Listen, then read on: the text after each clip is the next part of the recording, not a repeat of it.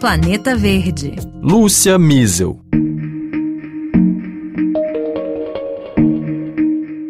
A realização da primeira cúpula africana do clima nessa semana representa um passo histórico da mobilização do continente contra as mudanças climáticas. O evento buscou um entendimento comum sobre como os países podem ter mais força para exigir o cumprimento das promessas feitas pelos países ricos nas negociações internacionais sobre o tema, mas também estimulou o papel de protagonista que a África pode desempenhar. Esse é o tema do Planeta Verde de hoje.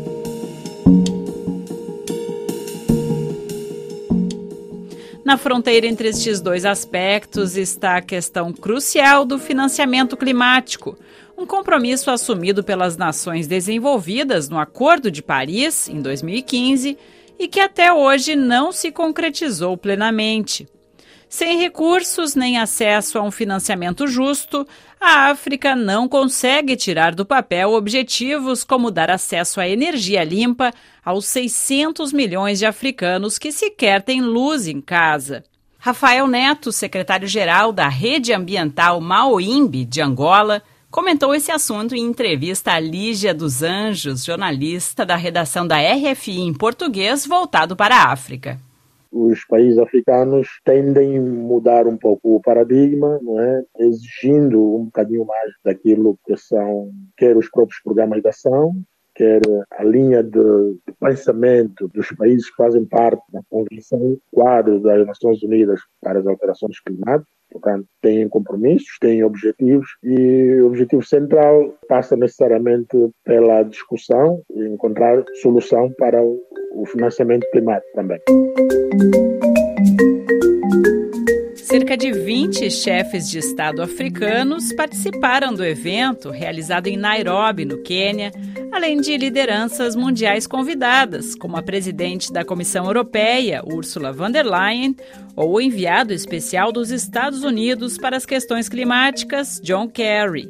O secretário-geral da ONU, Antônio Guterres, ressaltou que o continente, brindado com sol e ventos abundantes, tem o potencial de se tornar uma superpotência das energias renováveis mas atualmente apenas 2% dos investimentos globais no setor ocorrem na África. We must make it happen. We must all work together for Africa to become a renewable energy superpower. Desde a assinatura do Acordo de Paris, o continente desenvolveu 56 gigawatts de capacidade instalada em renováveis, segundo a Agência Internacional do Setor.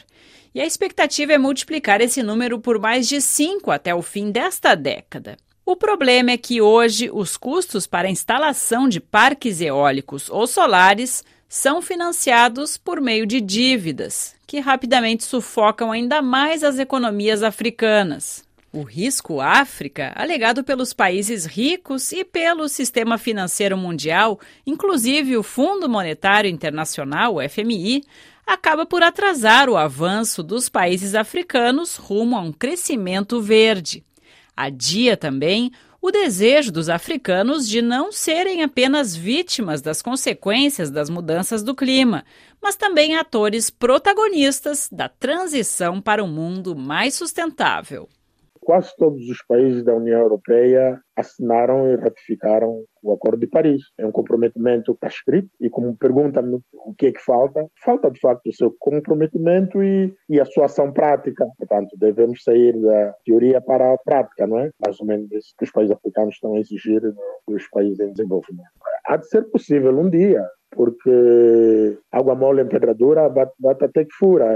Especialista em adaptação climática e membro do IPCC, o painel da ONU sobre as mudanças do clima, Edmond Totin diz que o acesso aos recursos permanece muito mais difícil para a África do que para o resto dos países do mundo. Os países da África subsaariana têm as taxas mais elevadas de rejeição de projetos para o Fundo Verde do Clima.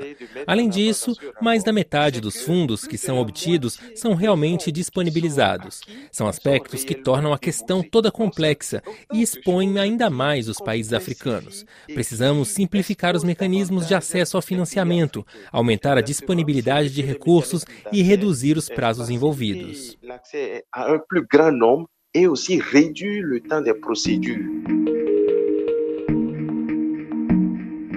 Embora a África contribua com apenas 2 a 3% das emissões mundiais de gases de efeito estufa, o continente é o que mais sofre com os impactos do aquecimento global, já que as infraestruturas deficientes e a pobreza elevada tornam os episódios de seca e de enchentes ainda mais dramáticos.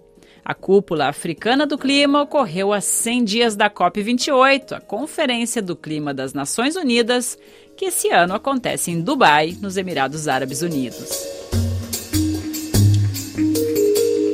O Planeta Verde de hoje chega ao fim. A edição técnica foi de Valérie Royer. Muito obrigada pela sua audiência e até a quinta que vem. Au revoir!